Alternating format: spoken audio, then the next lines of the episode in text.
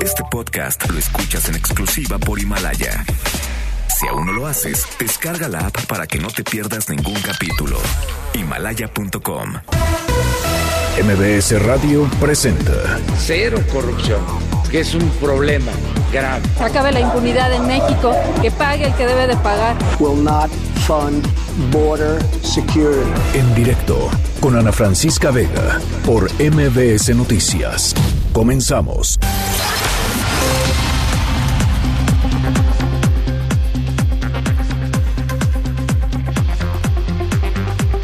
Las 5 de la tarde con un minuto. ¿Cómo están? Me da muchísimo gusto que me acompañen aquí en directo a través de MBC Noticias. Yo soy Ana Francisca Vega y hoy es martes 3 de marzo del 2020.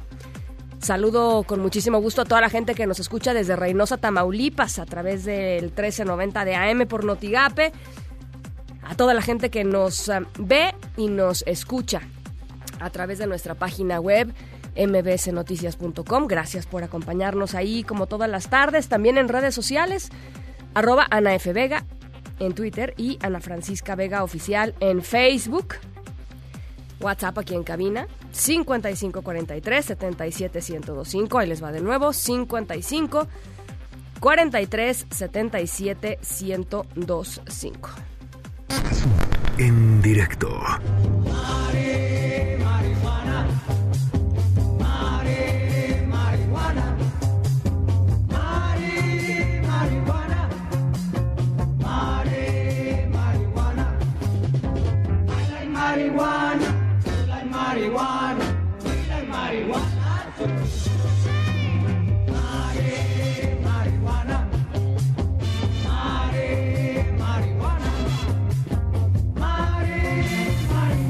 Bueno, pues ¿cuánto tiempo llevamos con este asunto de la regulación de la marihuana?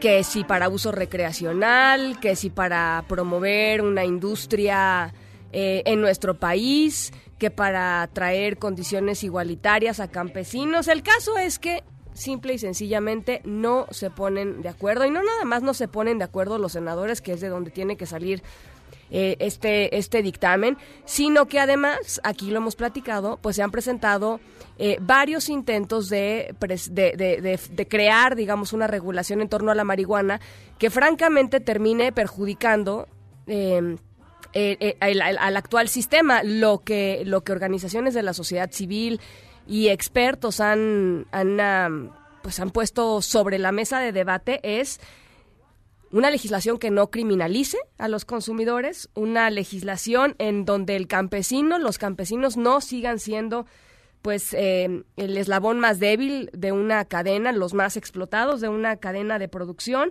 y en donde las compañías nacionales, las compañías mexicanas puedan eh, efectivamente pues competir con grandes empresas eh, pues ya consolidadas en otros países, empresas que están ya pensando en el mercado mexicano. Bueno, lo que, lo que parece ser quizás sencillo resulta ser complicadísimo y em, bueno, esta semana crucial para ese tema. Por eso queríamos platicar con Sara Snap, cofundadora del Instituto RIA y maestra en políticas públicas por, públicas por la Universidad de Harvard. Sala, Sara, me da mucho gusto saludarte. ¿Cómo estás?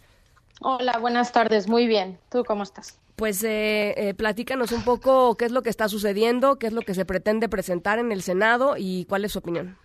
Sí, pues estamos ahorita en un momento donde eh, se supone que mañana las comisiones eh, unidas de justicia, salud y estudios legislativos segundo se van a reunir ahora por segunda vez en este periodo legislativo eh, para discutir un dictamen que ha estado sacando la Comisión de Justicia primero en octubre, después el 15 de enero y ahora el viernes pasado. Y ese, este dictamen, desafortunadamente, no parece eh, cambiarse tanto desde octubre a enero a hoy, sino que van cambiando cositas muy pequeñas, eh, como para que tengamos que hacer todo el trabajo de revisarlo, pero sin realmente tomar en cuenta muchas de las recomendaciones y sugerencias que están llegando desde la sociedad civil, pero también desde académicos, Sí, sí. también desde, desde instancias del gobierno federal, porque es una cosa crear una ley, es otra cosa operar esa ley. Y nosotros queremos que esto sea una ley operable para, para el Ejecutivo, para el gobierno federal, que lo va a tener que hacer, Y como bien dijiste, para nosotros pues ha sido poner en el centro la justicia social y cómo vamos a privilegiar dos grupos, las personas usuarias de cannabis y las comunidades cultivadoras eh, de cannabis que actualmente trabajan y están formando parte de un mercado ilegal, pero buscar la manera que sea lo más fácil para ellos transitar a un mercado legal. Ahora, ¿crees que eso crees que eso sea posible, Sara? Porque lo que lo que hemos visto es que eh, a pesar de que mm, desde, desde el liderazgo del, del, Senado se dice que se están escuchando todas las voces y que se han incorporado eh, eh, muchas de las recomendaciones al dictamen, la verdad de las cosas es que la sensación que yo tengo, y, corrígeme si estoy equivocada, es que em, pues ustedes, las, las, organizaciones de la sociedad civil, han luchado por un espacio en este debate de la marihuana sin conseguirlo realmente. O sea, a la hora de la hora, pues presentan lo que se les antoja. Pues sí, creo que no nos han tomado en cuenta con muchos detalles. Sin embargo, pues muchas de las iniciativas que ellos retomaron o leyeron para poder hacer el dictamen viene de las experiencias que nosotros hemos tenido en el trabajo legislativo, en la iniciativa que presentó la ministra Olga Sánchez Cordero. Entonces, hay algunas cosas que digamos que ya fueron, son como discusiones que ya hemos superado, afortunadamente, entonces ya están ahí, pero que se tienen que ir Em, ajustando un poco, ¿no? Entonces, el tema de que hay tres vías de acceso, que existe el derecho al autocultivo, que ya eso fue los derechos reconocidos por, por la Suprema Corte. Ahora, tendríamos que hacerlo una vía de acceso mucho más accesible con aumentar el número de plantas que, se permite. También están las, las asociaciones canábicas, que en realidad es un modelo que puede ser una alternativa, un alternativo al modelo comercial, ¿no? Donde las personas se pueden juntar a cultivar en conjunto. Desafortunadamente pusieron un límite de 20 miembros por asociación canábico, que no hace mucho por cada asociación, que no hace mucho sentido. Estas dos vías de acceso deberían ser mucho más abiertos para que las personas piensa en una comunidad de personas que consumen cannabis, por ejemplo, en un lugar como Tamaulipas. Sí, sí. Ellos quieren estar, como poder hacerlo de una manera segura, pero entonces necesitan tal vez más que 20 miembros para que sea que pueden rentar el lugar y hacer todo lo que necesitan. Ninguna de estas dos actividades son con fines de comercio, entonces son sin fines de lucro y por ejemplo ahorita quieren que las personas que, que cultivan en sus casas piden un permiso al instituto. Pues eso tampoco hace mucho sentido porque es una actividad en la privacidad de tu casa, ¿no? Entonces nadie debería venir a inspeccionar qué está sucediendo. O sea, no, estás comercializando. Ahora, em, sí, sí. No, no, adelante. No, Y, no, y la tercera vía de acceso que sí hemos como logrado es este mercado regulado. Y por nosotros darían el 100% de las licencias de cultivo y siembra al sector social. Ellos empezaron este proceso poniendo 20%. Ahora están en 40%. Entonces, bueno, ya les subieron. Ahora Sí, lo subieron de, de octubre a enero. Eso fue como una, ganamos algo, ¿no? Pero por nosotros sería, realmente lo que deberíamos estar haciendo es consolidando em, que, que, ellos tengan esa oportunidad de, de participar. Y, y, me preguntaste si la gente, si estas comunidades realmente quisieran participar. A mí me escriben en redes mucho y tenemos contacto con, con, con personas porque hay un interés en esto ya se rompió el tabú y la gente quiere hablar de esto. Entonces, hay mucha gente que nos escriben y nos dicen, nosotros cultivamos en Sinaloa, Hidalgo, Guerrero, Oaxaca, ¿no? X número de estados. Quisiéramos transitar a través de este de un modelo donde podríamos ser cooperativas, donde podríamos, no, yo ya formo parte de un ejido y quisiéramos involucrarnos en esto aunque no estamos cultivando actualmente. Entonces, son hay mucha gente con mucho interés, muchas comunidades, y nosotros es un tema de cómo vamos a distribuir los recursos en esta cadena de producción.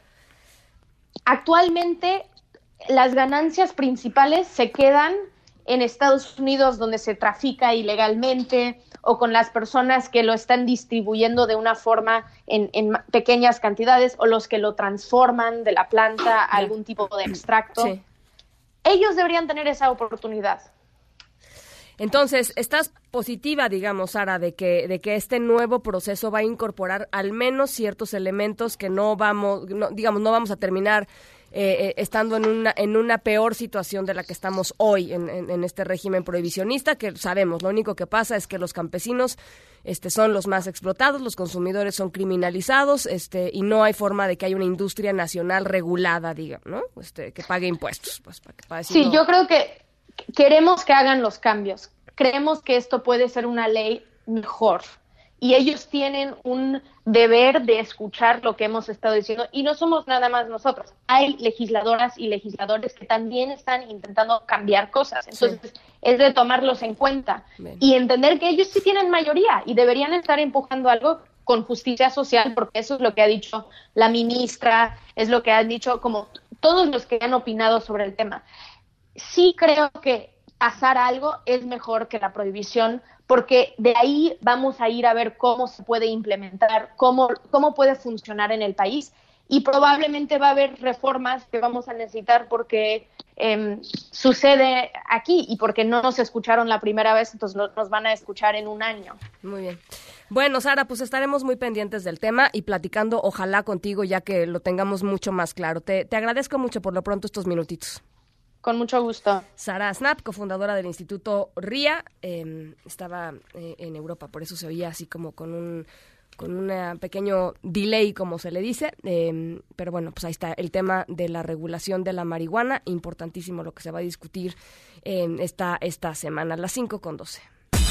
Noticias en directo. Hasta el momento suman eh, dos eh, pacientes muertos después de que se les suministró medicamento contaminado en el Hospital Regional de Pemex en Villahermosa, Tabasco. Hacemos contacto hasta allá con el corresponsal de MBS, Víctor Esquivel. ¿Cómo estás, Víctor? Platícanos.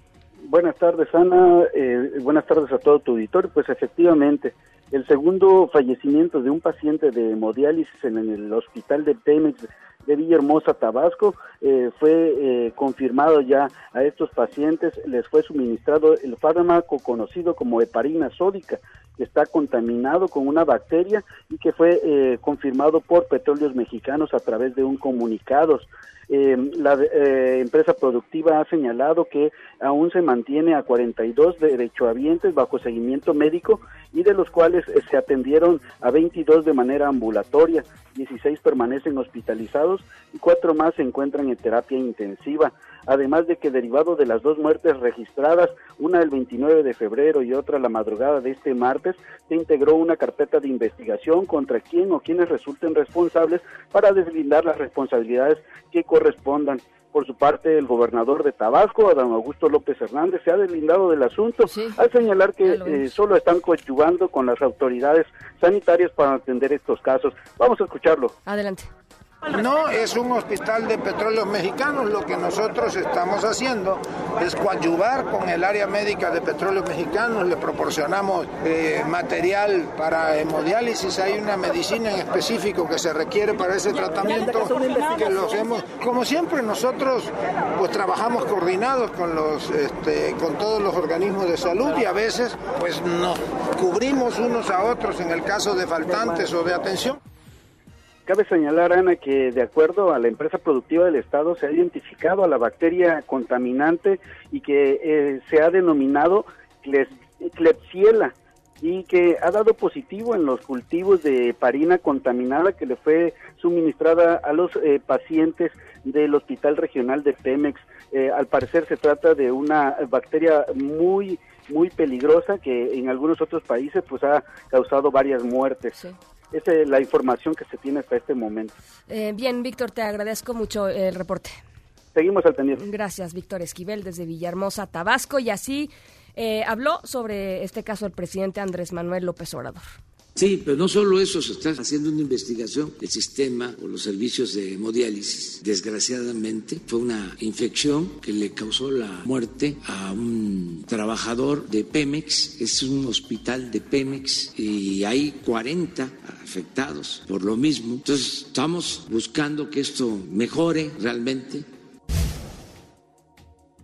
el Petróleos Mexicanos eh, reportó esta segunda defunción a, través de un comunicado.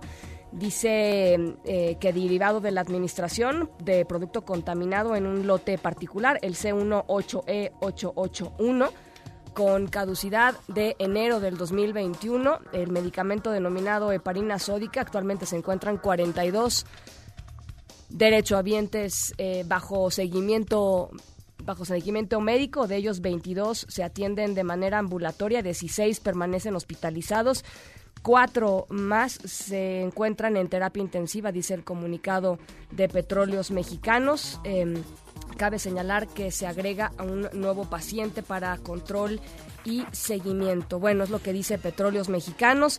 Em, en la línea de en directo está Adolfo Palacios. Él es hijo de la señora Patricia Jiménez eh, Marín. Eh, ella falleció justamente por esta negligencia en el hospital de Pemex y yo te agradezco mucho, Adolfo, que nos hayas tomado la llamada.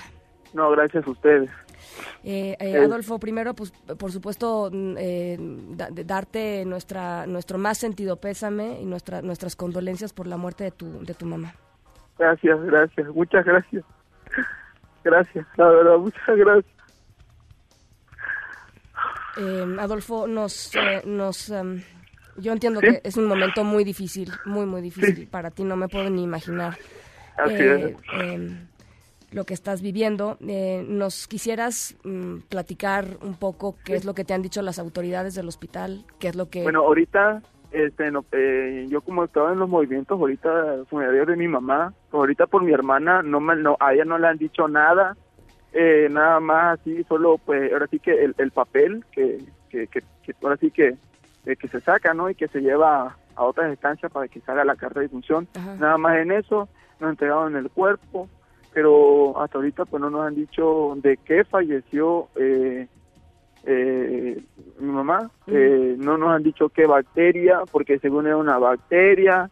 Mira, mi mamá, este, el día jueves ingresa hemodiálisis. Todo bien, llega mi mamá, le digo, mamá, llegando al trabajo, buenas noches, buenas noches, digo, estuvimos ahí todo bien. Llega el, eh, el viernes y mi mamá presenta los cuadros de vómito y y mucha calentura, entonces la llevamos como a las 7 de la noche al hospital. La ingresan, la monitorean, le dan medicamentos, se establece mi mamá. El sábado vamos eh, a hemodiálisis para ver si se le iban a dar y, no se la dieron eh, porque según las máquinas no estaban bien, por la infección, por cualquier cosa.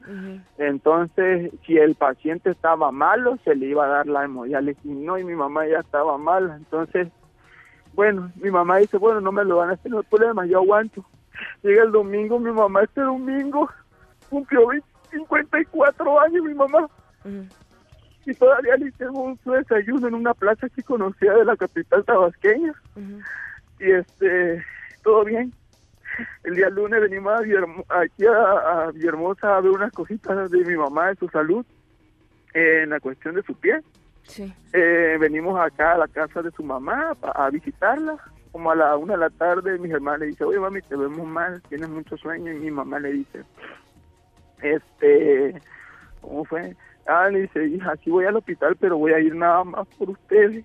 Mi mamá le dice, fue, ya la llevamos y ya le ingresamos a las 7 y ahí estuvo un rato, no no hablaba mi mamá, no no hacía nada mi mamita, nada más movía su boquita, como que algo le molestaba.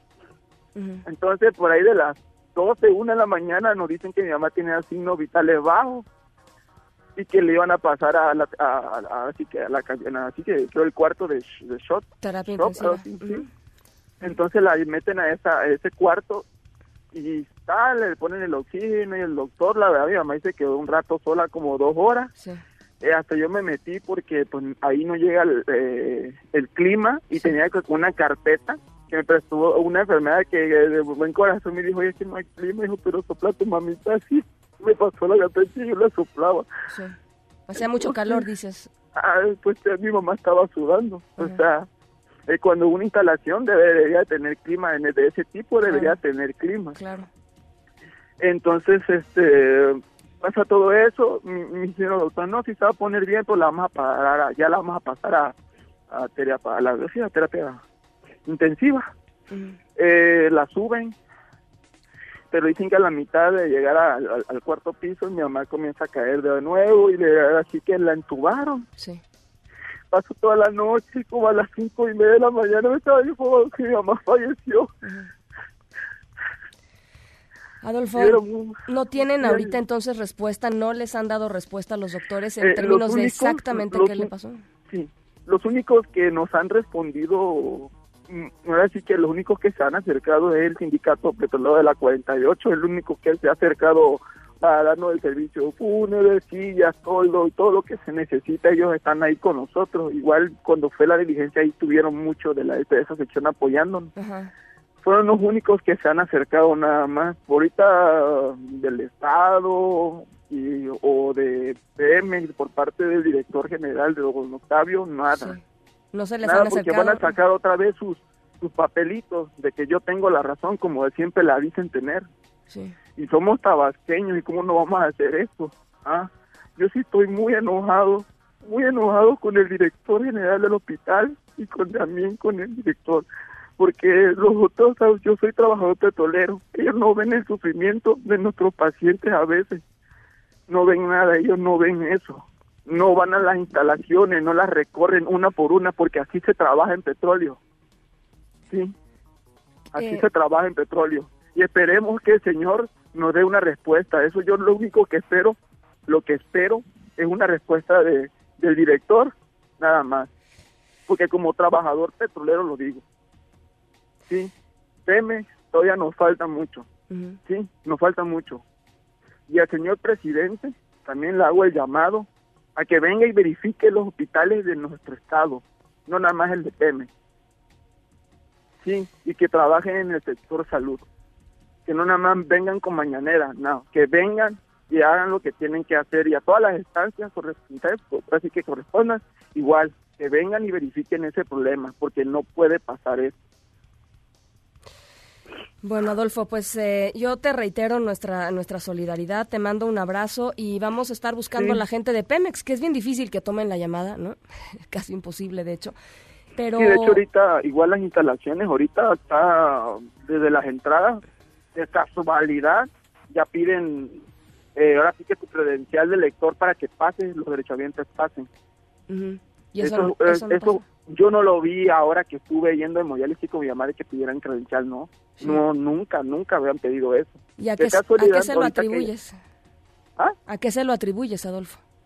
¿Por qué crees que no esté sé qué eso? ocultan, no sé qué ocultan o por qué no quiere que se vean las cosas en el hospital. Mm. Se dicen que es una institución, si es privada, cuando es pública para nosotros. Sí, o sea, no sé qué, qué, qué, qué pasará dentro del hospital, pero sí, están malas condiciones. ¿Para qué vamos a decir?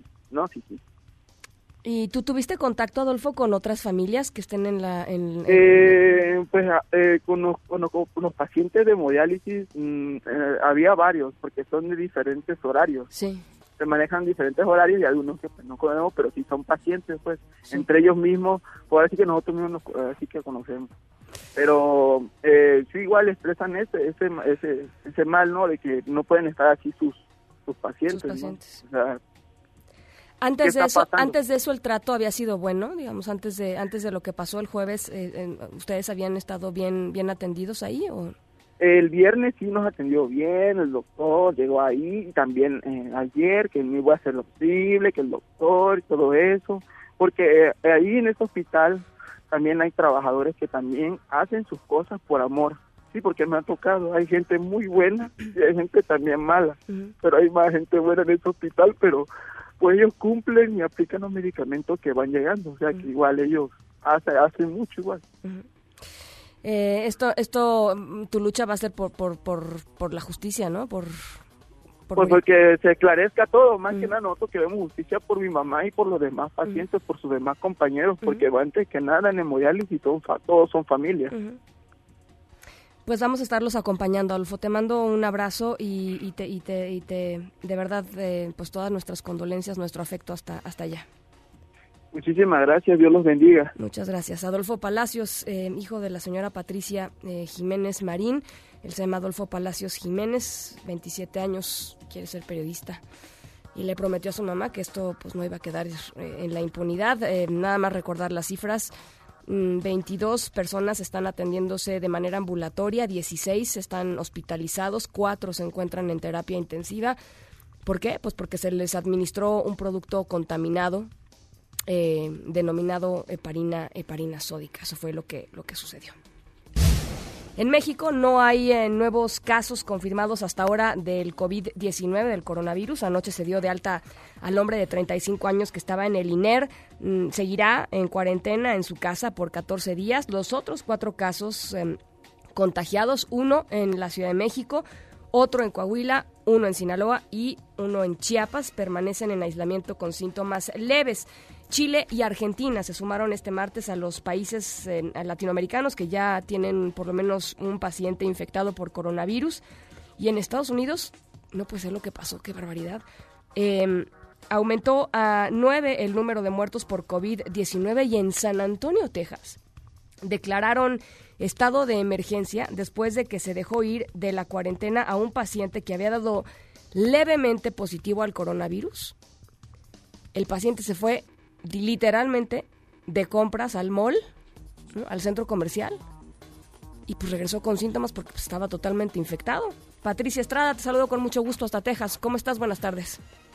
Hola, ¿qué tal, Ana Francisca? Muy buenas tardes. Te saludo con gusto y saludando también al auditorio. Y pues sí, efectivamente, lo que tú comentas, incluso el gobernador de Texas, Greg Abbott, calificó de inaceptable esta situación que fue pues provocada básicamente por autoridades del Centro de Control de Enfermedades que fueron quienes dieron el alta a esta mujer que estuvo pues desde hace un mes en cuarentena luego de que llegó a Estados Unidos procedente de China y de quien un tercer análisis de laboratorio pues dio positivo de ser portadora del coronavirus.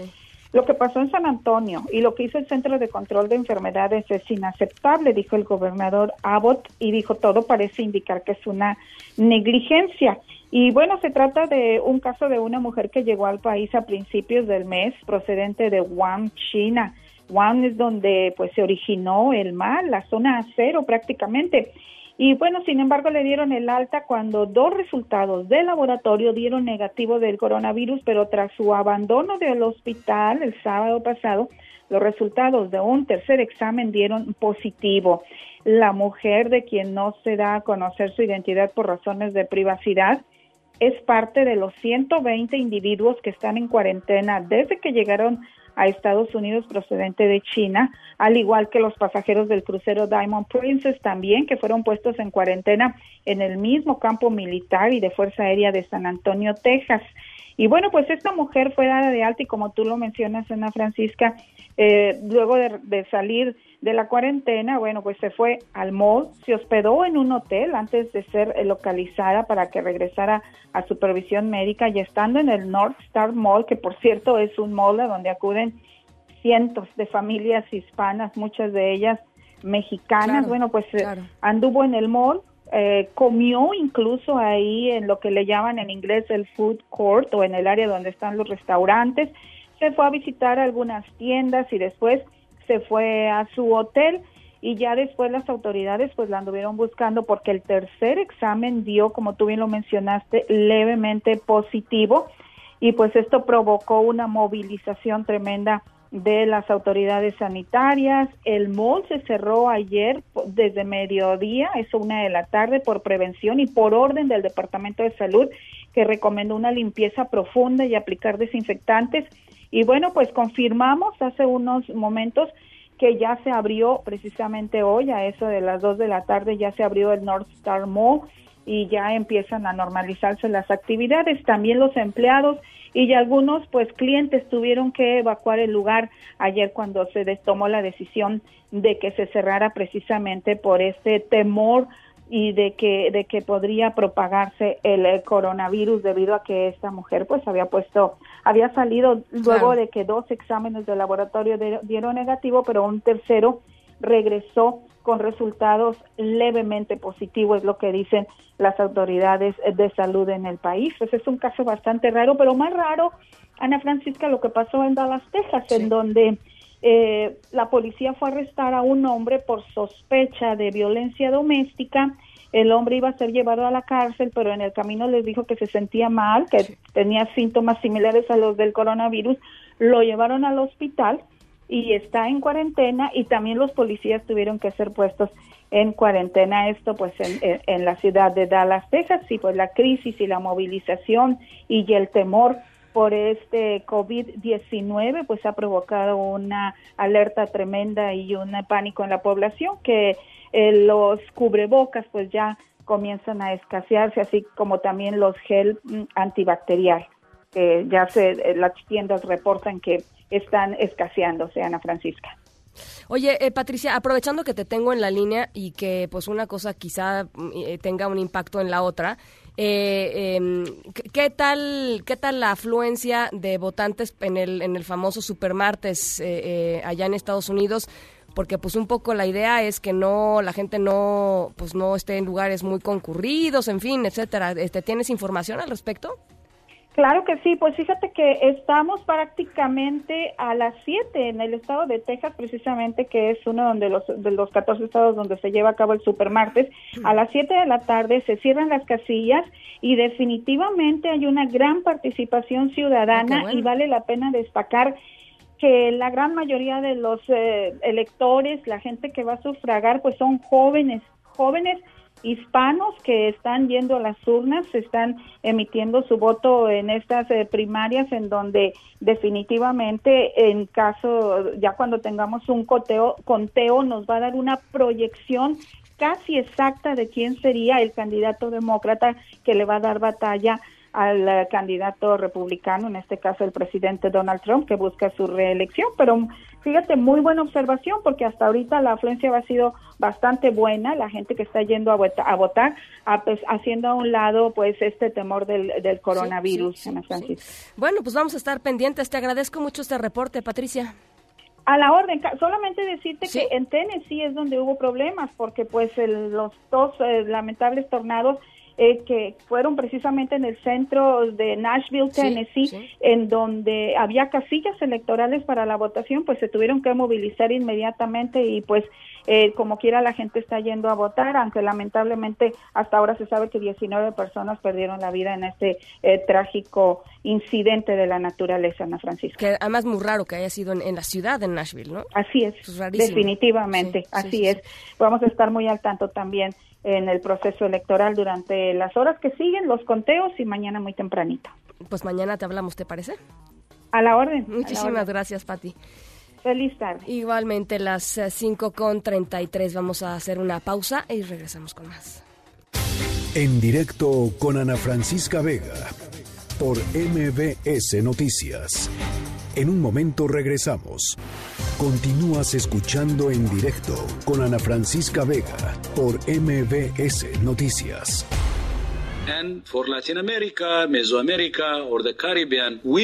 Para América Latina, Centroamérica y el Caribe, recomendamos de manera confortable y segura implementar agresivamente medidas de contención en tanto los números sean bajos. Siete en Ecuador, cinco en México, dos en Brasil y uno en República Dominicana. Tenemos en el Laboratorio de Salud del Estado la capacidad para realizar las pruebas necesarias y detectar el coronavirus. Y en el caso del Estado de México hay cinco sospechosos que están en proceso de realizarse las pruebas y una vez que se realicen estas pruebas se estará dando a conocer sus avances. Presentan síntomas leves cada uno de los cinco. Permanece internado, felizmente su diagnóstico es de una complejidad leve el señor estuvo en varios lugares de, Europa, pero principalmente en, Italia al norte. Eh, es un señor pasajero que viajó en primera clase, con lo cual limita un poco los, los contactos cercanos. Bueno, pues platicando sobre el tema del COVID-19, este, esta nueva cepa del coronavirus, eh, científicos mexicanos eh, de, distintos, de distintas instituciones eh, lograron secuenciar el genoma de este virus a partir del primer paciente que se diagnosticó en el país y esta información se va a compartir con, con una, una, digamos, se va, se va a formar parte de una base de datos internacional en donde hasta el momento son 22 los países que han, que han logrado secuenciar la, em, el genoma del virus particular, digamos, que llegó a su, a su territorio. Y para platicar sobre esto, eh, está con nosotros en la línea de en directo y yo le agradezco mucho al doctor Carlos Federico Arias, eh, investigador del Instituto de Biotecnología de la UNAM, que participó justamente en este proceso. Doctor, ¿cómo está? Buenas tardes. ¿Qué tal? Muy buenas tardes. Muy bien, muchas gracias. Eh, platícanos, platícanos un poquito, doctor, de qué, cómo se conforma esta base de datos y para qué sirve eh, esta, esta composición de, bases de datos nacionales? Sí, este, esta es una base de datos que se generó, de hecho, en el 2009 con la epidemia, eh, pandemia de influenza de la H1N1.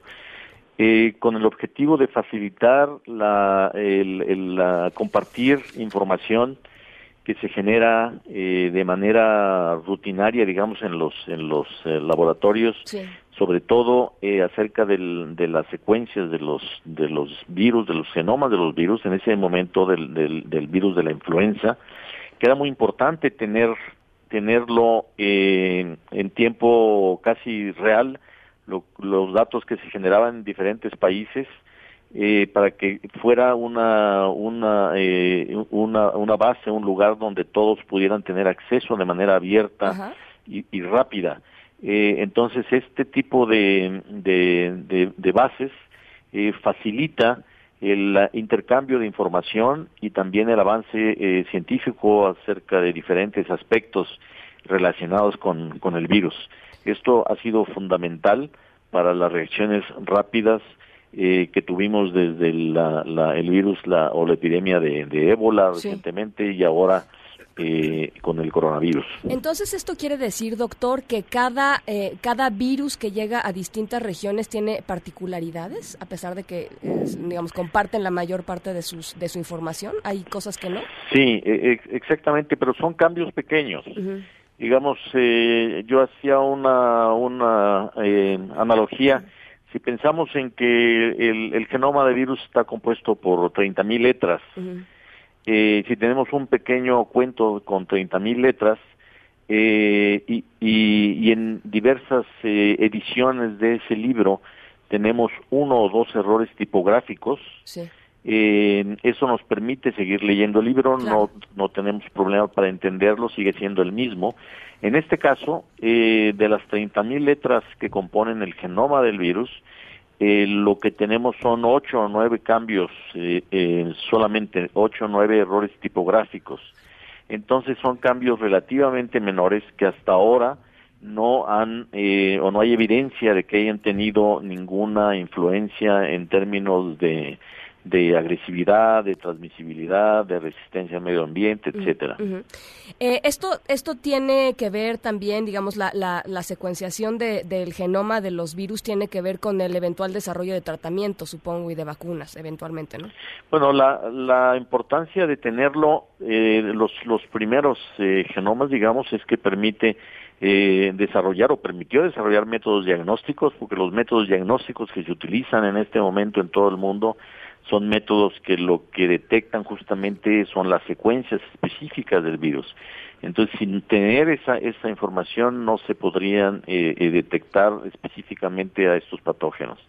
También eh, se conoce que algunas regiones de este material genético producen antígenos que son importantes para hacer vacunas. Entonces, contando con esas secuencias se pueden se pueden hacer o, generar, digamos, enfoques para eh, desarrollar candidatos de vacunas. Y también nos permite, eh, eh, después dando, teniendo un seguimiento de las cepas virales que circulan en un país y en el mundo en general y en, cada país en particular, podemos monitorear si el virus sufre cambios que pudieran eh, hacerlo resistente a antivirales que no existen todavía, pero que van a existir seguramente dentro de poco tiempo. Eh, y poder ver cómo eh, se, se, disemina el, el virus en la, en, el, en la superficie eh, general del globo y así como en los diferentes eh, países, si este se adapta a ciertos tipos de poblaciones, si hay cambios que sucedan, estos errores tipográficos que, que sucedan con mayor frecuencia y se eh, ocurran en cierto tipo de poblaciones, medio ambiente, etcétera. Eh, y cuando usted dice en el eh, eh, cuando usted dice que cuando cuando haya ya tratamientos digamos estándar para atacar este este COVID-19, ¿cuánto tiempo como en cuánto tiempo va a suceder eso, doctor?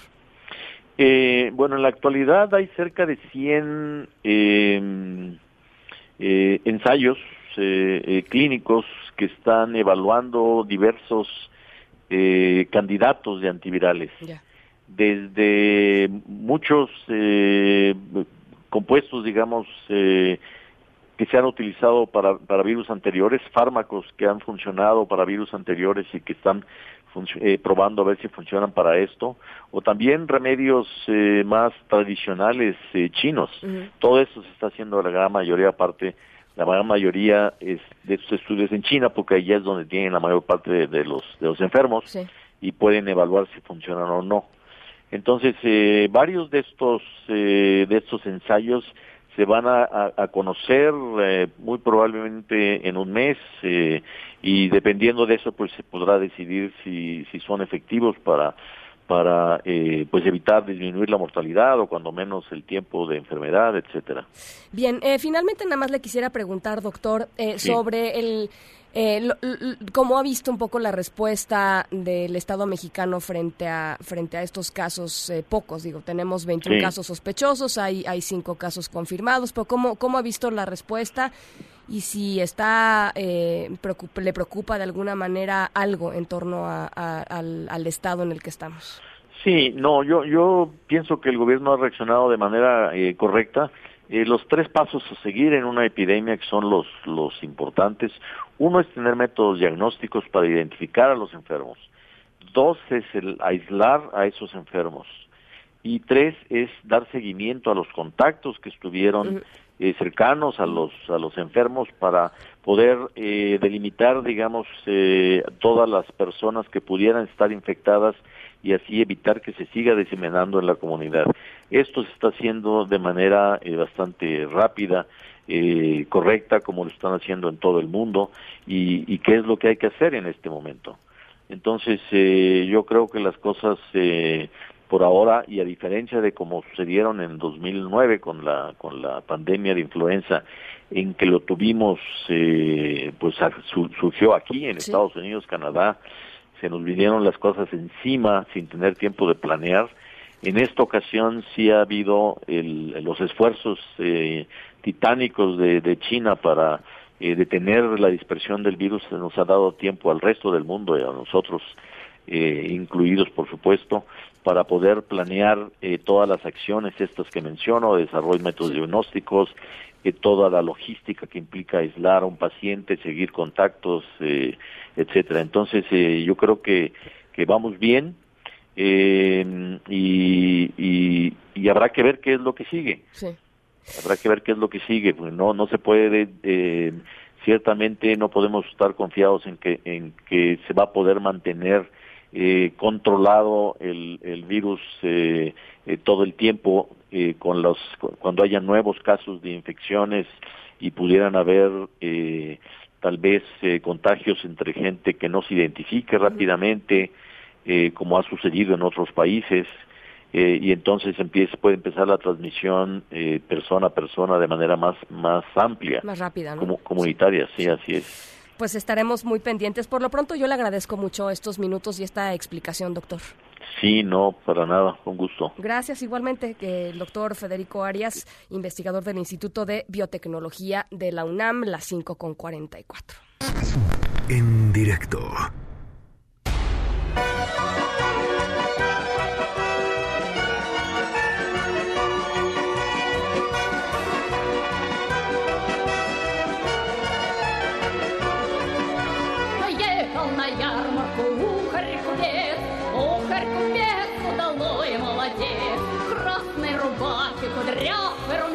Bueno, estos, este, yo, no sé ni cómo decirles, los, los llamados influencers eh, que andan por ahí eh, sintiéndose muy importantes eh, y, andan haciendo una cantidad de barbaridades y tonterías que pues ya les voy a contar nuestra historia sonora de hoy.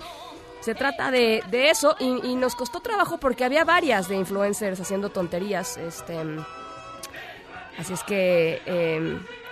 Em, no puede ser. Bueno, eh, la, la idea que tuvo una, eh, una influencer, una Instagramer, eh, terminó de hecho en tragedia, empezó como algo bastante inocente, el festejo de una persona eh, popular en, en Moscú. se le ocurrió algo, lo puso en práctica y ya les voy a platicar al ratito en qué terminó. Por lo pronto los dejo con esta eh, de Cossacks Music, música rusa por supuesto. Vamos a la pausa a las 5 con 46, volvemos. Собрал он девок, красавиц кружок, А выхватил тонкой казаной кошелек. Почи старых и малых вином, Эй, пропивай, пожрем! En directo con Ana Francisca Vega, por MBS Noticias. En un momento regresamos. Continúas escuchando en directo con Ana Francisca Vega por MBS Noticias. Epicentro. Epicentro. Epicentro con León Krause. León, ahora sí llegó el supermartes. Estamos en pleno supermartes, Ana. Así es, así es. Un día importantísimo, no definitivo, pero importantísimo en la búsqueda del candidato o candidata que enfrentará a Donald Trump en, eh, en noviembre. Es un día crucial. ¿Cómo lo, cómo lo has ido eh, observando en, esto, en estas horas? Bueno, estoy eh, en California, como, como nuestra audiencia quizá, quizá sepa, y en este estado lo más probable es que sea Bernie Sanders quien se lleve la victoria. La gran pregunta es qué porcentaje obtendrá Joe Biden porque en eh, el sistema que sigue en las primarias eh, cuenta también el segundo sitio, cuenta también para ir acumulando delegados el segundo el segundo sitio en la en la contienda. Eh, los otros estados en juego también son de enorme importancia, lo es Texas, hay que seguir muy de cerca a ese ese estado. Bernie Sanders lo ha apostado también todo a Texas, sobre todo también ahí al voto hispano. Veremos si le responde el voto hispano también en Texas si Sanders se lleva a Texas y California, habrá sido un, eh, día ah, eh, muy exitoso, muy exitoso para él. Fue justamente ahí donde Joe Biden hace su último encuentro de campaña, su último meeting, eh, rodeado ya de todos los otros candidatos y políticos moderados que se unieron a su, a su causa, cerraron filas creando esta alianza de último minuto antes de martes el día de ayer. Veremos qué resulta ahí. El estado de Virginia también es importante. Eh, y todo esto, bueno, ocurrirá en las siguientes horas.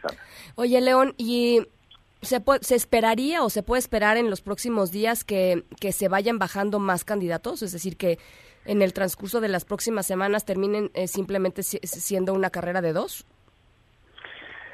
Bueno, la, la, pregunta es qué pasará eh, con Michael Bloomberg y qué pasará con uh, Elizabeth Warren, ¿cierto? Eh, me parece que Elizabeth Warren, eh, a, reserva de, que tenga hoy, por ejemplo, un, un, un, día catastrófico, perdiendo, por ejemplo, Massachusetts, que es su estado, no es imposible que Elizabeth Warren pierda Massachusetts frente a Bernie Sanders, lo cual sería, pues sí, una humillación y quizá la obligaría a, a, aceptar eh, lo, lo, lo, que lo que parece inevitable que es pues eh, el hecho de que ese carril izquierdo pertenece desde hace tiempo a, Bernie Sanders eh, parece ser que Elizabeth Warren permanecerá en la contienda. Michael Bloomberg es un caso muy interesante porque nadie entiende bien a bien cuál es su apuesta ya.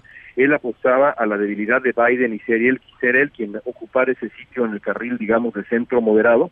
Pero Biden ha ido creciendo, ha sumado apoyos y Bloomberg se ha quedado pues eh, eh, realmente sin, sin el argumento central que justificó su ingreso a esta a esta contienda eh, veremos cómo veremos cómo le va el, el, día de hoy pero dudo mucho que tenga el tipo de día que él esperaba tener a pesar de haber gastado pues eh, 500 millones de dólares promoviendo su, su candidatura. Es absolutamente increíble, pero esa es la realidad. Oye, y eh, ya se lo preguntábamos hace ratito a la corresponsal eh, de MBS Noticias allá en Texas eh, sobre el, la, afluencia de, de, votantes, digamos, a, las urnas hoy en, en, ese estado. Nos decía que a pesar de, de, pues, la emergencia que hay por el, coronavirus, la gente había estado saliendo a votar. Bueno, pues eh, eh, eso eso puede eh, beneficiar, imagino yo, a, Bernie Sanders, que ha apostado precisamente por eso, por la salida en masa de, de, votantes, incluso algunos votantes que antes no no participaban, específicamente los los jóvenes. Pero hay votantes en los suburbios que han favorecido a Joe Biden, han favorecido también a Pete Buttigieg y a Amy Klobuchar en números mucho menores y que poco a poco parece serán la clave de la elección. ¿A quién van a favorecer esos votantes eh, en los suburbios? Eh, eh, en, muchos casos mujeres que, que serán, creo yo, el fiel de la balanza en esta en esta elección. Ya habrá que esperar los resultados para ver quién se quedó con ese demográfico fundamental y creo que de ahí podremos ir sacando conclusiones no solamente de hoy, sino de lo que viene en los próximos meses. Un abrazo, León. Gracias, igualmente, seguimos pendientes. Las 5 con 53, vamos a una pausa, volvemos. En un momento continuamos en directo con Ana Francisca Vega. Continúas escuchando en directo con Ana Francisca Vega por MBS Noticias. Luis Miguel González, Economía. Hola Luis Miguel, ¿cómo estás?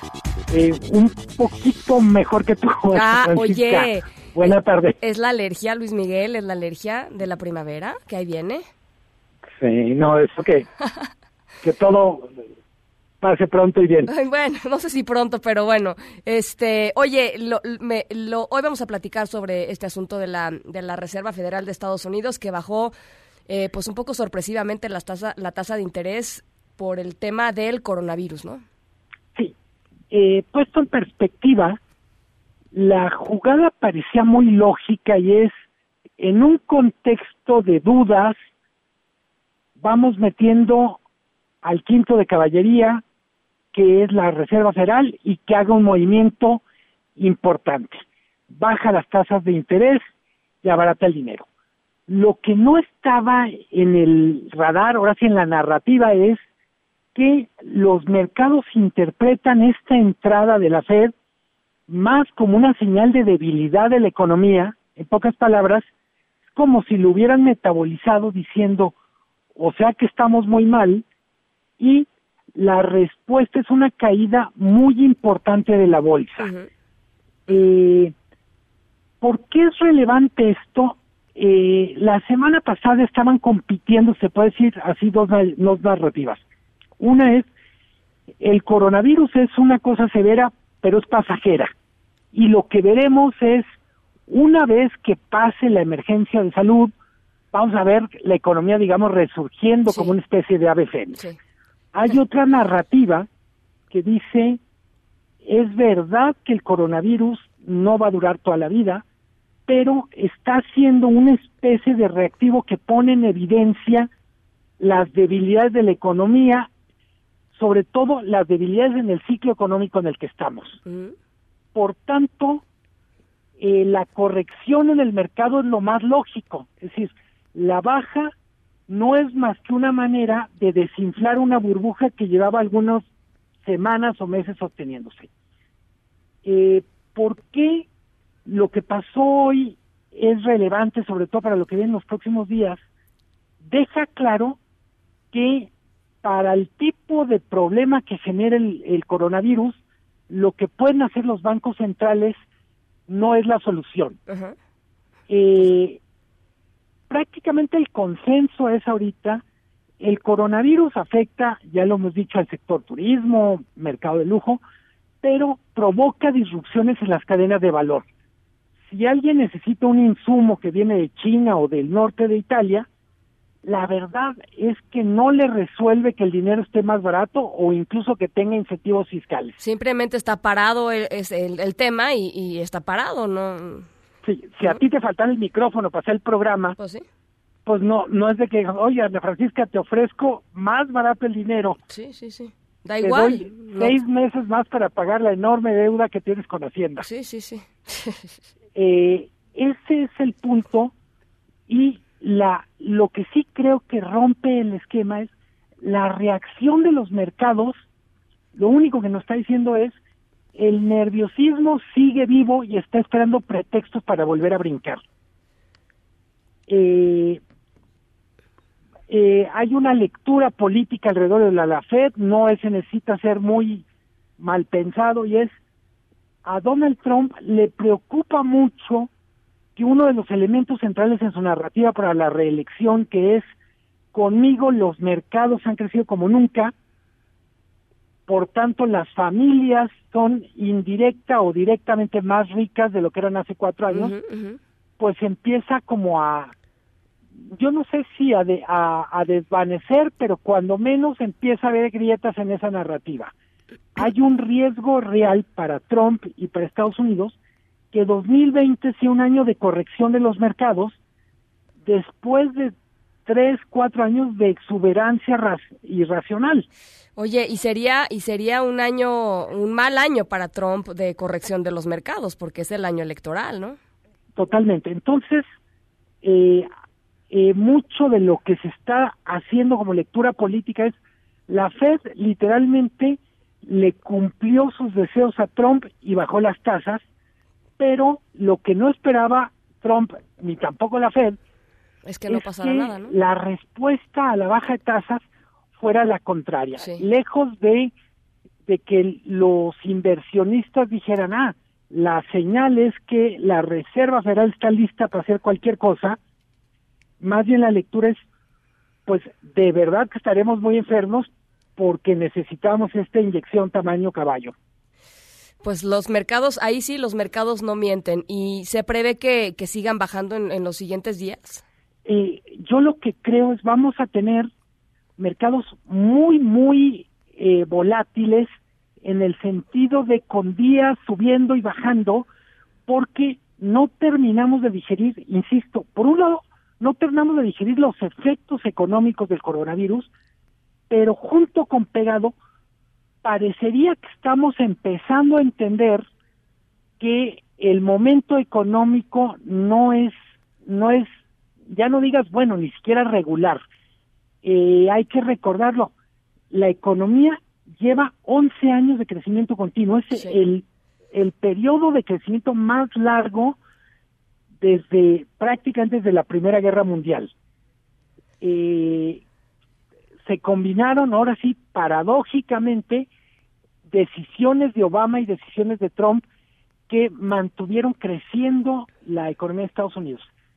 Eh, el que el que la economía entre en una especie de ciclo a la baja es normal casi siempre, pero lo que tenemos como elemento entre comillas nuevo es un presidente que está empeñado o emperrado en a mí esto no me puede pasar, la economía no se va a desacelerar porque yo sí sé de economía, además es año electoral, eh, entonces hay momentos en los que parecería que Trump está convirtiendo en una cosa personal el pulso de la economía. Pues es que no le queda de otra, ¿no? O sea, eh, digamos que una buena parte de su narrativa ha sido, vean qué exitoso soy. ¿No? Vean qué exitoso soy para que sigamos creciendo y, ¿no? Un poco la retórica de, del, pasado era tremendo y conmigo no ha sucedido, etcétera, etcétera. Entonces, pues, y sus datos, pues son sus datos. Y además, cuando uno ve las encuestas, hay mucha gente que dice, no me gusta cómo es mi presidente, estoy hablando de Estados Unidos, no me gusta lo que opina de los migrantes, la, la, pero Estamos bien. le está yendo tan bien a la economía que voy a votar con el bolsillo. Pues ahí está. Pues a ver qué pasa, va a ser muy interesante, muy interesante. para mí es, ya habíamos escuchado, en la, sobre todo en la, en la última semana, que muchos economistas decían, aguas porque los bancos centrales no tienen en su botiquín la medicina que necesita la economía en caso de coronavirus. Es, es un bicho raro y en dado caso solo habría que esperar que pase la crisis de salud, que se vaya restaurando los ciclos productivos, digo, la, las cadenas productivas. Eh, en ese sentido, el querer acelerar generó más bien la sensación de estos no saben qué están haciendo y, y aparte estamos peor de lo que pensábamos. Bueno, pues vamos a vamos a ver cuáles son las implicaciones en el mediano plazo, porque pues mediano plazo ya es este noviembre, ¿no? Totalmente. Y digamos, me preguntabas qué, qué puedo esperar yo día. Lo único claro es el primer trimestre va a entregar cifras muy malas. Y ahora ya todas las dudas se desplazan al segundo trimestre. Si veremos el comienzo de la recuperación a partir de abril o de plano, pues tendremos ya un un primer semestre completo muy malo. Esa es la duda ya a estas alturas. Bueno, pues eh, vamos a estarlo platicando. Gracias, Luis Miguel. Eh, que te mejores, Ana Francisca, como siempre, un gusto. Un abrazo a las seis con seis. Nos vamos a otras cosas. En directo.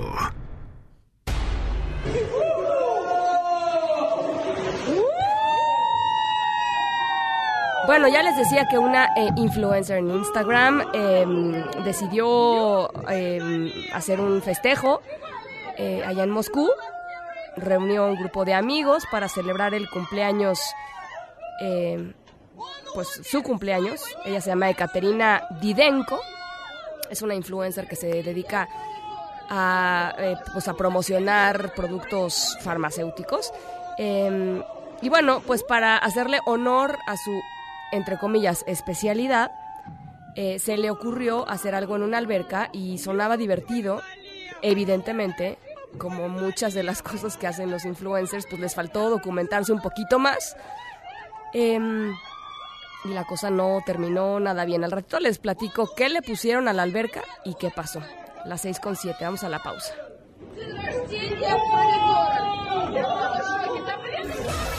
En un momento continuamos en directo con Ana Francisca Vega. Una voz con transparencia una voz objetiva. Una voz plural. Una voz plural. Esto es En Directo. Con Ana Francisca Vega. En directo. MBS Noticias.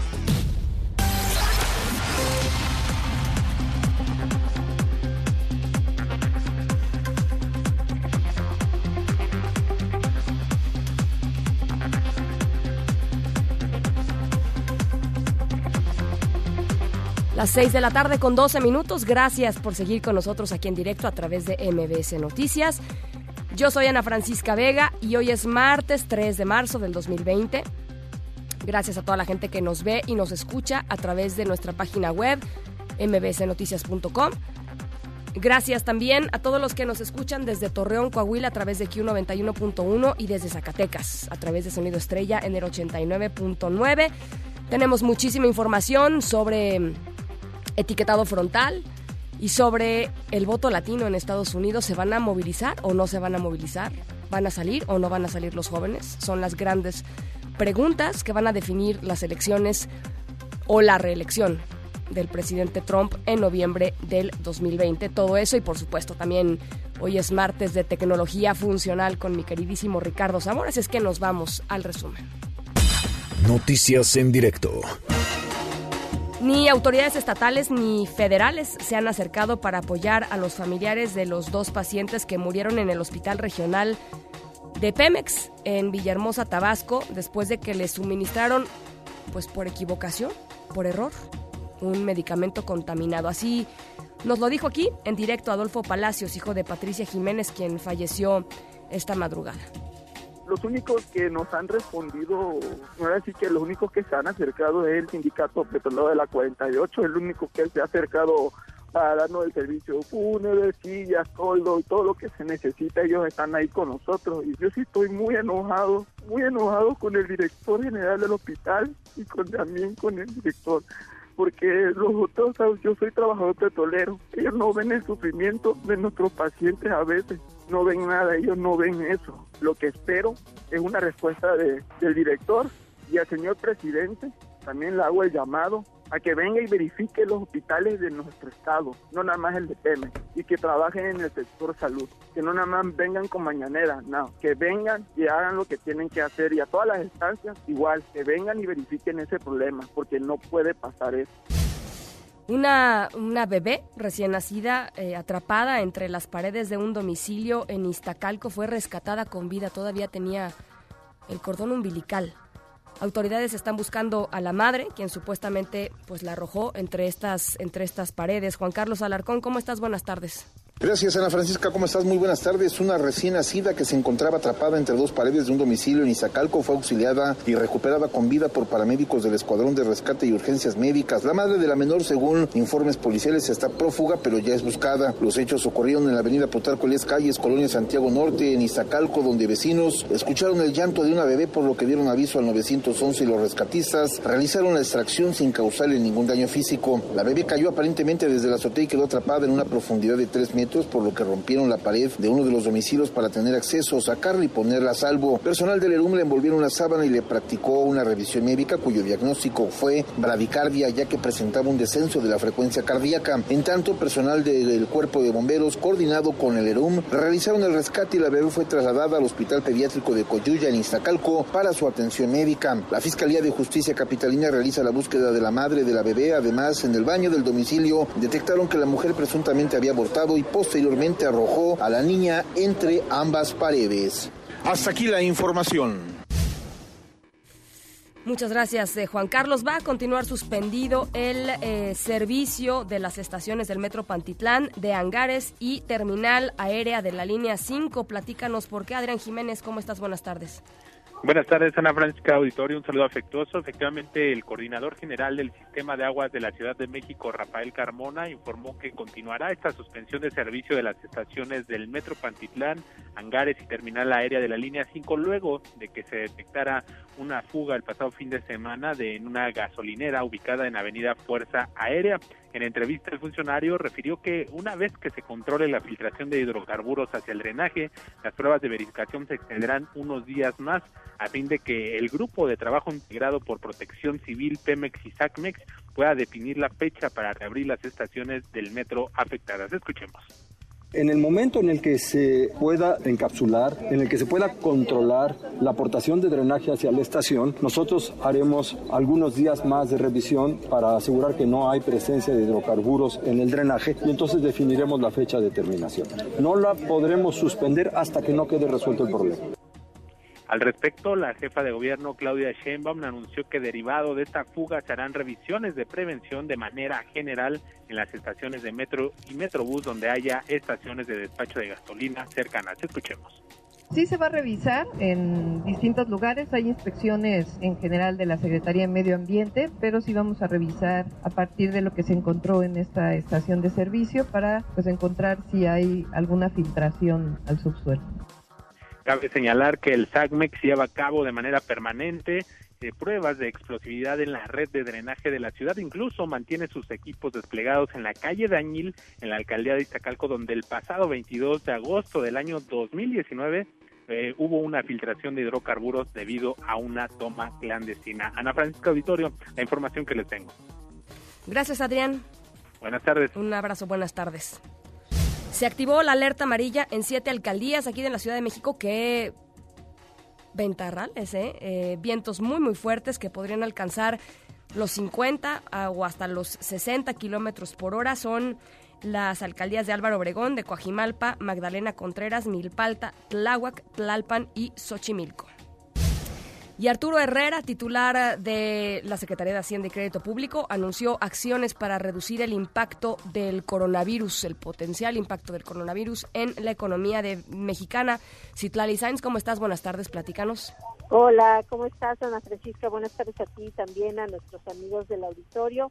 Pues sí, la Secretaría de Hacienda y Crédito Público, que encabeza Arturo, Arturo Herrera, afirmó que es muy temprano para calcular el impacto del coronavirus en nuestro país. Lo que sí dijo es que hay recursos y habrá recursos libres para la Secretaría de Salud, así como equipo y material para hacer frente a esta epidemia que dijo en el caso de México, pues apenas van cinco casos confirmados pero ya hay protocolos y acciones para estar preparados. Vamos a escuchar lo que dice donde ahí tenemos que garantizar básicamente dos cosas, que hay los recursos para enfrentar la enfermedad y que se tratan de hacer las adquisiciones de los materiales, bienes y suministros que se necesiten lo más rápido posible. Y la tercera tiene que ver, a nivel internacional se está hablando de los esfuerzos que se van a dar tanto por el lado de la política monetaria como por el lado de la política fiscal. Y es que también Alfonso Romo, el jefe de la oficina de la Presidencia de la República, reconoció que estamos ante una emergencia nacional, por lo que es necesario terminar con la burocracia, la cual dijo es un elefante blanco que debemos convertir en caballo de carrera. Alfonso Romo afirmó que nos encontramos ante esta emergencia, pero pues se tiene que reactivar la economía y por supuesto el plan de inversiones de la iniciativa privada para que es en materia energética que se va a presentar en un par, de semanas, no dijo fechas, pero dijo en dos semanas ya estaremos presentando este proyecto para que se pueda reactivar la economía mexicana. Ana Francisca es mi reporte del auditorio. Pues ya tendremos oportunidad de platicarlo. Gracias, Itlali. Buenas tardes. Un abrazo. Hasta luego. La secretaria del Bienestar, María Luisa Albores, se reunió con el presidente Andrés Manuel López Obrador para hablar sobre la renuncia de Javier May como responsable del programa Sembrando Vida, subsecretario, después de que el presidente dijo en la mañanera que no había aceptado la dimisión del funcionario, que se dio además eh, pues una cosa rarísima, la, la propia secretaria del Bienestar, eh, Albores, pues le quitó literalmente a través de un decreto en el diario oficial de la Federación, le quitó pues todas las atribuciones que tenía May en su puesto y pues como consecuencia el encargado de Sembrando Vida, eh, pues renunció. Resulta que lo citó el presidente esta mañana, eh, está, en este mediodía, digamos, a, Palacio Nacional, y eh, Javier May también estuvo en el encuentro, y cuando salió, así habló él de su relación con la Secretaria del Bienestar. Pues es el trabajo de muchos años, yo conozco, llevamos 30 años trabajando juntos y pues él nos dio un encargo y, lo hemos desempeñado con lealtad y con honestidad. Pues tenemos diferentes ¿no? formas, métodos de trabajo y bueno, pues es normal, ¿no? Estamos restituir la relación con la secretaria? Yo creo que sí, digo, no es un asunto personal, es un asunto de trabajo, más allá de las diferencias que puedan haber, pues está un proyecto de nación, que es un proyecto que, que coincidimos y que pues este el presidente a los dos nos dio la confianza. Bueno, pues ya ven que el próximo lunes es el, el, día mm, del paro de, mujeres en México. Muchísimas mujeres eh, nos hemos sumado al paro.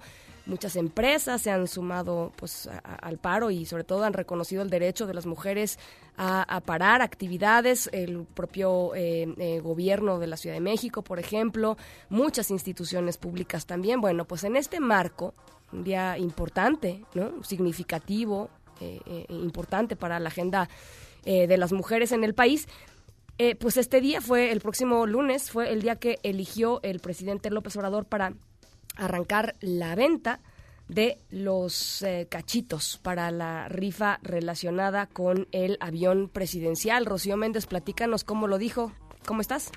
Hola, ¿qué tal, Ana? De hecho, el presidente Andrés Manuel López Obrador inició la venta hoy de manera extraordinaria al adquirir el primer cachito de estos 6 millones de boletos de la Lotería Nacional en su sorteo especial 235 relativo al avión presidencial que tiene 100 premios de 20 millones de pesos cada uno a celebrarse el 15 de septiembre de este 2020 y sí, la venta de estos billetes empezará al público en general el próximo 9 de marzo. Escuchemos informar que si me saco el premio de 20 millones va a ser para becas, lo voy a entregar. La mayoría de los estudiantes de preparatoria ya tienen su beca y hay 300 mil estudiantes de familias de escasos recursos económicos que están estudiando en el nivel superior, 300 mil que tienen también beca de 2.400 pesos. Los 20 millones serían para eso, porque aunque son puros ceros, en una de esas me saco la lotería.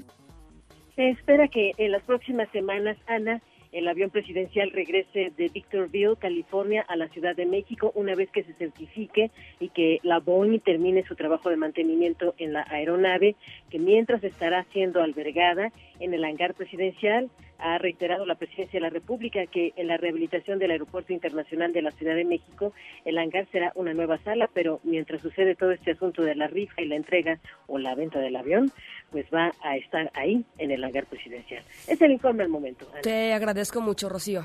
Hasta pronto. Muchas gracias. Bueno, pues ahí tienen ustedes, el, evidentemente, la elección de la, de la fecha ha levantado muchísima polémica, ¿no? Un día en donde, pues, con muchísimo esfuerzo las mujeres mexicanas nos hemos estado poniendo de acuerdo para parar, para parar por los feminicidios, por la impunidad, por la violencia contra las mujeres y ese día es el día que elige el presidente López Obrador para arrancar la venta multitudinaria de la rifa del avión, del no avión, perdón, del no avión presidencial. Las 6 con 25, vamos a la pausa. En directo con Ana Francisca Vega por MBS Noticias. En un momento regresamos. MBS Noticias te acerca la información con su plataforma digital. Con su plataforma digital lo más relevante de los acontecimientos nacionales e internacionales. Síguelos al momento. Te acercamos la noticia a través de nuestro portal, Facebook, Twitter, Instagram, YouTube y la app de MBS Noticias. Infórmate con nuestras alertas en el momento preciso de los hechos. MBS Noticias. Información. Información para todos. Continúas escuchando en directo con Ana Francisca Vega por MBS Noticias. Bueno, hay dos factores cruciales para las elecciones de, noviembre próximo en Estados Unidos. Uno es el voto latino, tres factores, eh, y algunos se entrecruzan, por supuesto. Uno es el voto latino, otro es el voto de los jóvenes y otro es el voto de las mujeres. Eh, han sido factores, pues por lo menos en las últimas dos elecciones. Y la gran pregunta es, ¿van a salir los latinos a votar en esta ocasión? A veces en algunas otras elecciones no lo han hecho. Lo mismo sucede con los jóvenes. Los jóvenes son muy entusiastas, ¿no? De pronto en las campañas electorales y a veces en el día de la elección los jóvenes no van a votar y eso evidentemente pues tiene implicaciones importantísimas para la em, pues la eventual el eventual triunfo de alguien más en Estados Unidos y la salida del presidente Trump de la Casa Blanca. Bueno, para platicar sobre estos temas tengo en la línea de en directo, yo le agradezco mucho a Ricardo Gutiérrez, él fue director de contenidos en español de la campaña de Bernie Sanders en el 2016 y se dedica eh, pues cotidianamente a promocionar y a, motivar a los latinos a que salgan a votar. Eh, Ricardo, te saludo con muchísimo gusto, ¿cómo estás? ¿Qué tal, querida Francisca? Igualmente, muchísimo gusto, todo muy bien acá. Pues platícanos un poco cómo ves eh, eh, el, tema en el 2020, después de tu experiencia con Bernie Sanders en el 2016, eh, con, con, todo el tema de los jóvenes que al final pues no salieron como se esperaba a votar, y cómo ves que, esté funcionando ahora este tema. Bueno, el movimiento de Bernie Sanders que empezó hace cinco años, uh, pues en realidad es una continuación, ¿no? de el desasosiego que ha habido desde el 2011 con Occupy Wall Street y luego el 2013 el movimiento que había para Draft Warren, para que la senadora Warren saliera a la contienda del 2016, prepararse para el 2015, ella decidió no correr y es entonces no correr, perdón por usar la palabra correr, decidió no lanzarse a la contienda y es entonces cuando el senador Sanders, que la estuvo alentando a que entrara, decide él salir, ¿no? Entonces todo este conjunto de personas de la, pues, del, del, lado progresista, del, del ala más izquierda, del Partido Demócrata y muchas personas que no se identifican con el partido se empiezan a unir, ¿no? Y, y esta, esta amalgama es la que pone a Sanders en el mapa, ¿no? Y, y es, uh, yo me uní a la campaña también desde muy temprano, eh, de una manera completamente uh, descentralizada, como muchísimas personas, y eventualmente formé parte de la campaña, me contrató el senador, uh, porque pues eh, yo, te, yo, yo soy parte de ese tipo de personas que quieren sacar a votar a los latinos. Entonces, sabemos que el latino, como tú muy acertadamente has dicho, no han salido a votar, pero ¿por qué? Bueno, en el 2016, ya a la hora de la elección general, después de la primaria, había 26 millones de latinos que podían salir a votar. Sin embargo, 10 millones solamente votaron. Y eso es una gran parte de, la razón por la cual perdió Hillary Clinton. Clinton. Ahora, en el 2020, para la general, eh, el Centro de Estudios Pew estima que van a poder salir a votar 32 millones de latinos. Eh, los latinos somos por primera vez la minoría más grande, el grupo étnico más grande en el electorado. los afroamericanos consisten, consistirán de 12.5% y los latinos 13.3%. Entonces, los latinos serán 32 millones y los afroamericanos 30 millones. Sin embargo, el el eje centro, afroamericano está mucho más activado dentro del el historial del Partido Demócrata y el latino casi no. ¿Por qué? Porque pues muchos se la pasan corriendo del trabajo 1 al trabajo 2 al trabajo 3 y pues no la, tiempo. La, economía no hay tiempo. No hay tiempo para para para esas digamos esas sofisticaciones que son participar políticamente no correcto. Entonces y acá en Estados Unidos te llega, por ejemplo, en California, donde estoy yo, uh, te llega un mes antes tu boleta para que la mandes por correo y miles de personas con las cuales yo he tenido conversaciones cara a cara me dicen lo mismo. Uh, sí, me llega mi boleta por correo, pero se queda ahí en la mesa y, y, digo, ah, ahí luego la voy a ver, ahí luego la voy a ver. Y es que en la boleta no nada más viene el nombre del candidato presidencial, viene tu, tu congresista, viene tu senador, viene tu, tu, tu mesa de consejo municipal, viene que los sheriffs, viene que los jueces, vienen uh, 20 propuestas de, de medidas locales y la gente no tiene tiempo para educarse electoralmente. Entonces le compete al partido, le compete a organizaciones no gubernamentales hacer este trabajo de encontrar a la clase trabajadora, que es el respaldo, la, la, la espina dorsal de, del Partido Demócrata y hablar con ellos donde están, en el centro de trabajos, y activarlos y radicalizarlos hacia el trabajo en conjunto, que es el, el voto necesario para que la gente tenga su voz y que todos podamos votar por cosas que nos van a beneficiar a todos, como salvar el planeta. ¿Quién pensaría en eso, no? Oye, este, eh, eh, Ricardo, ¿crees, Que ¿crees que después de la elección del presidente Trump, porque quizá esta amenaza racista y xenófoba, eh, pues estaba quizá a nivel local en algunos lugares, pero no estaba en la Casa Blanca, ¿no? Este, no venía desde la Casa Blanca.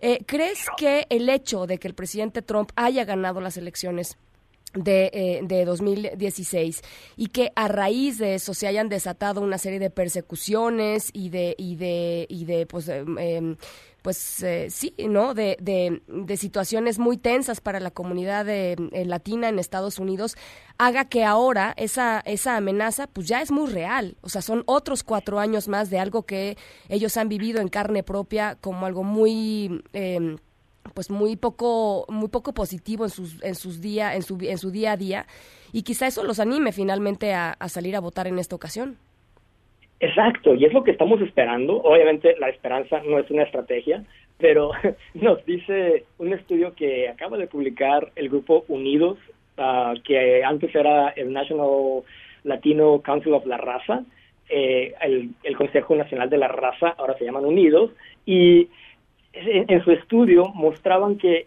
70% de los latinos están interesados, 73% de los latinos están interesados en salir a votar. Estamos hablando de, de esos 32 millones, estamos hablando de 22.5 millones que quieren salir a votar. ¿Y muchos son jóvenes más del doble. Muchísimos jóvenes, sobre todo los jóvenes son quienes están más interesados en salir a votar. Y esto es lo que utilizamos. Yo, por ejemplo, y eso es muy es una anécdota, pero que se repite una y otra y otra vez cuando estaba en la campaña de Sanders, me marcaban directamente los directores estatales y me decían, Ricardo, ¿qué crees? En inglés, obviamente, ¿no? Entonces, me, llegó aquí un chavo, una muchacha, con, una, con un volante de la campaña en español y me, y me decían, oye, este, me llegó esto a la casa, yo no leo español, pero sé que lo hice para mi papá o para mi mamá o para mi abuelita. Y o sea, yo quería votar por Bernie y ahora también va a salir a votar mi papá y mi mamá y mi tío porque hicieron ustedes esto directamente para ellos. Entonces los jóvenes están interesados en votar y son quienes hemos utilizado para radicalizar a sus familias, a sus padres que mm, por muchas razones y como hemos hablado, sobre todo por la razón del empleo y la, la corretear la chuleta, no han salido a votar. Entonces ahora estamos hablando de que como dijimos, ¿no? 10 millones de personas salieron a votar de 26 millones en el 2016 y estamos hablando de que posiblemente 22 millones salgan a votar para la general del 2020 en noviembre. Ahorita en la en la en, las, primarias que están sucediendo en este, en en estos meses que empezaron el 3 de febrero y que hoy tenemos el día de más grosor de votos, lo que conocemos acá como el supermartes, uh, están votando estados enormes como California, que va es donde viven más latinos, por supuesto. Uh, también está votando Texas, que es el segundo lugar en el, número de latinos en Estados Unidos. Uh, está también Colorado, que está entre los primeros cinco. Entonces, eh, y luego Virginia, por ejemplo, que acaban de acaban de, anunciar en Virginia que ganó Joe Biden. Joe Biden. Y y Joe Biden está ganando con 55% del voto. Pero pues tenemos cuántos latinos en, en Virginia, pues en realidad son solamente unos cuantos cientos de miles comparado con todo el voto afroamericano que Biden está gozando, uh, según estamos viendo, 60% del apoyo de los afroamericanos en Virginia.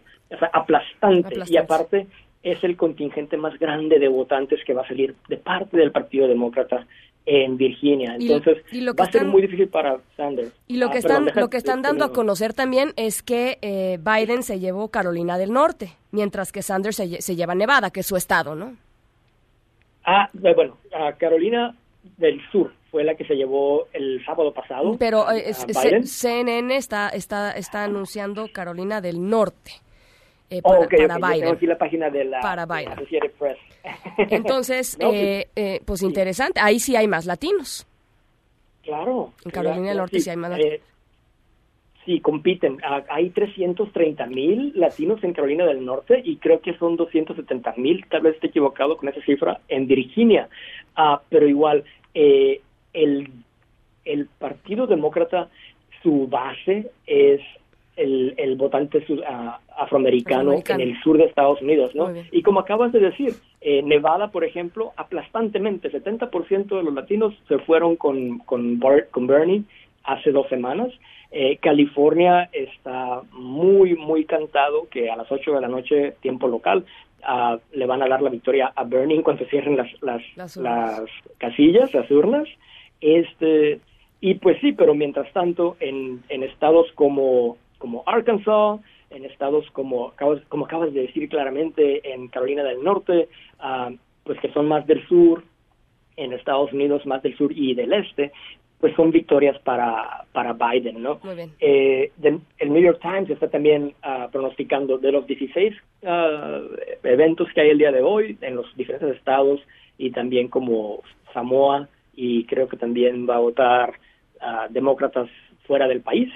Eh, pues de los 16 están dándole 8 para Bernie y 8 para, para Biden, pero pues el, el premio mayor es California con 419 electores.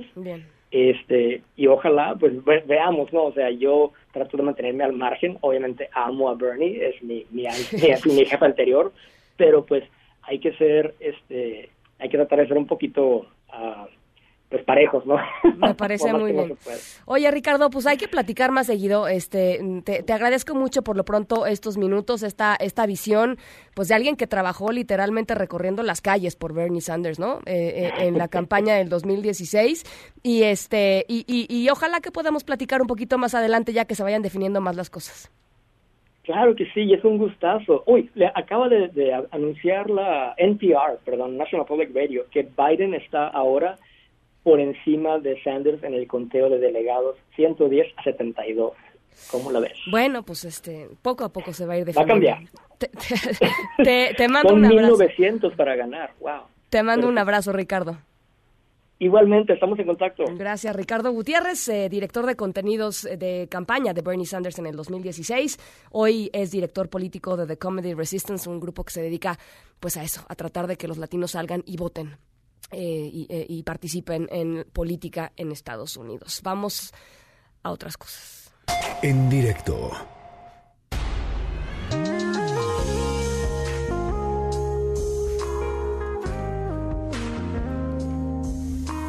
Bueno, pues la fiesta de las que les platiqué hoy, esta fiesta de la Instagramer, terminó con varios hospitalizados, incluso un par de personas que murieron eh, porque imagínense nada más lo que se les ocurrió, eh, aventar hielo seco en una alberca, este, bueno, ya no les tengo ni que decir, ¿no? Después de lo que, o sea, aventaron hielo seco en una alberca, eh, y, después pues este pues se metieron a nadar.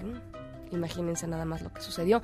Las 6 con 39, ahorita les platico en qué acabó el asunto. En directo con Ana Francisca Vega por MBS Noticias. En un momento regresamos. Continúas escuchando en directo con Ana Francisca Vega por MBS Noticias. Tecnología funcional con Ricardo Zamora.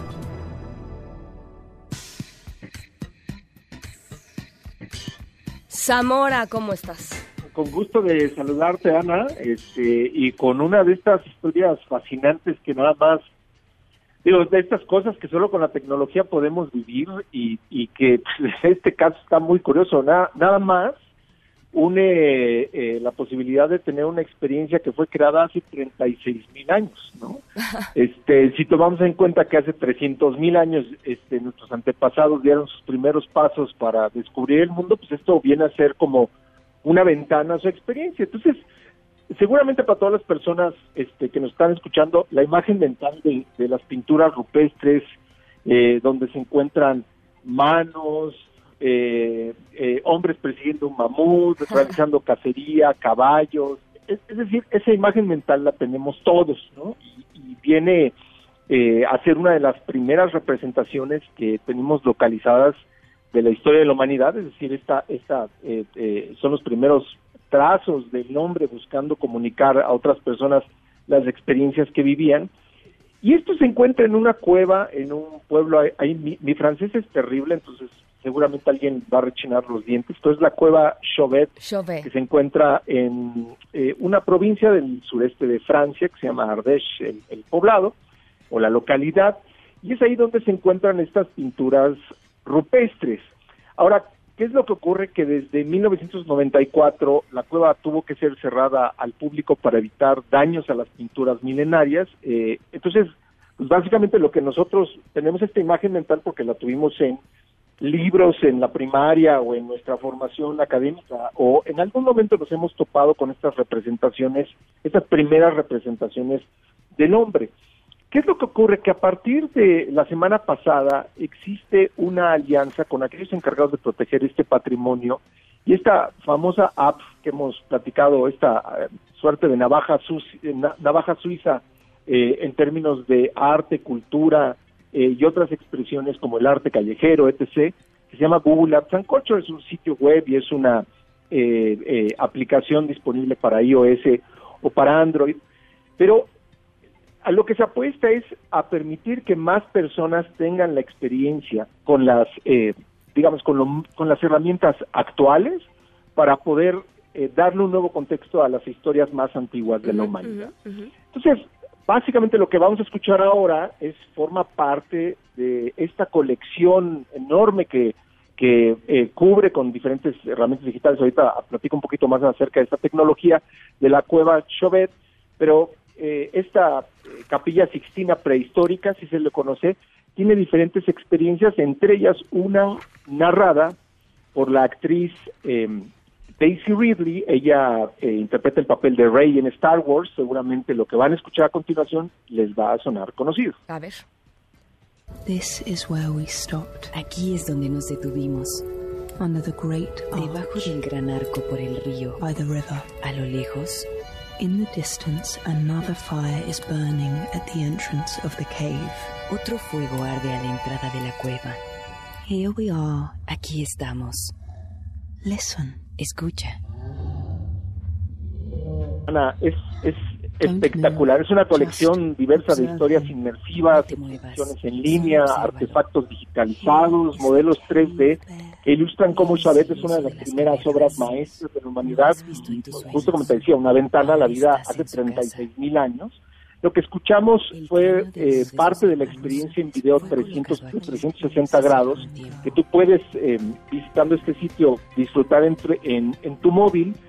Pero lo interesante de esto es que aquellos que son más clavados, más que le invierten mucho a, a las experiencias de realidad virtual o realidad aumentada, existe una plataforma que se llama Steam, eh, y existen dife- diferentes eh, visores muy sofisticados. Bueno, esta colección también está considerando no solo a las personas que quieren experimentar o tienen la posibilidad de experimentar eh, esto con un eh, dispositivo móvil, con un teléfono inteligente, sino también estos visores de realidad virtual de última generación Uy, qué y padre. que y, y que te- y, y justamente es una experiencia inmersiva que tal vez en esa en esa apuesta tecnológica cobra otro otro eh, otra importancia eh, digamos la tecnología en términos de experiencias inmersivas O sea, literalmente te puedes meter a la cueva.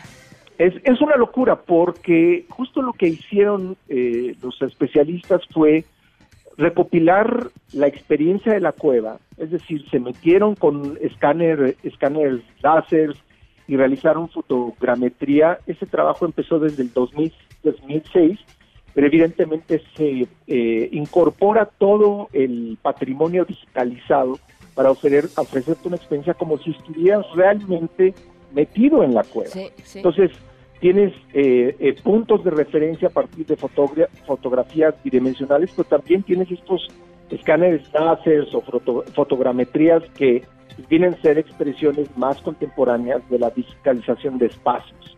Entonces, pues imagínate, si las personas hoy no pueden ya físicamente tener la experiencia de esta cueva, pues esta colección apuesta a regresarnos o recuperarnos estos espacios para conocer e interactuar pues con lo último de tecnología, ya sea que tengas un visor eh, Vive de HTC o el Oculus Rift, o simplemente que visites este sitio web que va a estar publicado en eh, las redes sociales de Noticias MBS. A partir del día de hoy, pues échenle un, un vistazo con la liga.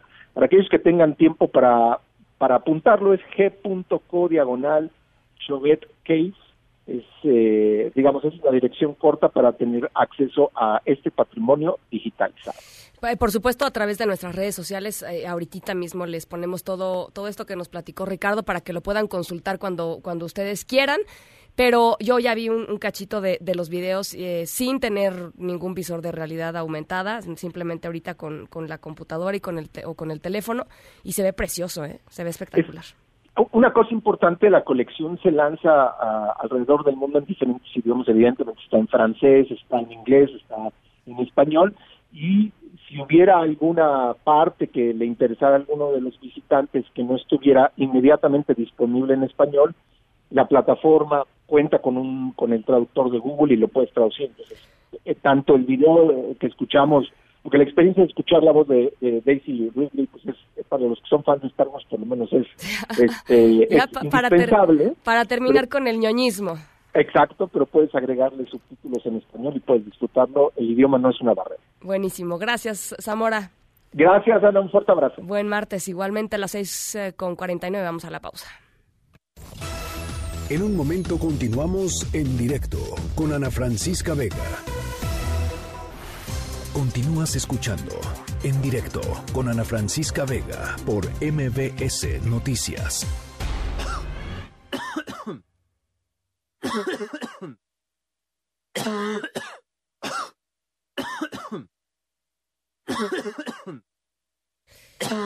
Querido productor, van a pensar que soy yo tosiendo.